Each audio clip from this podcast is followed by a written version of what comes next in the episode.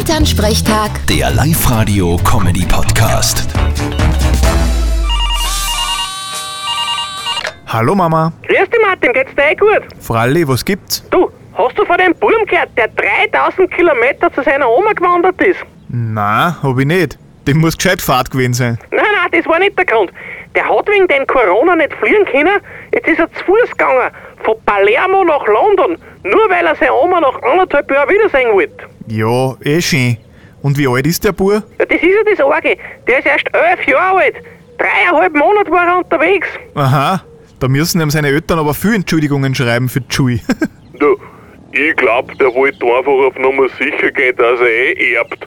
Weil wenn's ihn nie sieht, dann vergisst's ihn am Ende.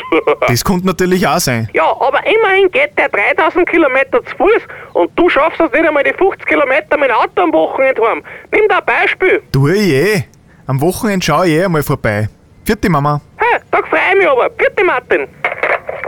Elternsprechtag. Der Live-Radio-Comedy-Podcast.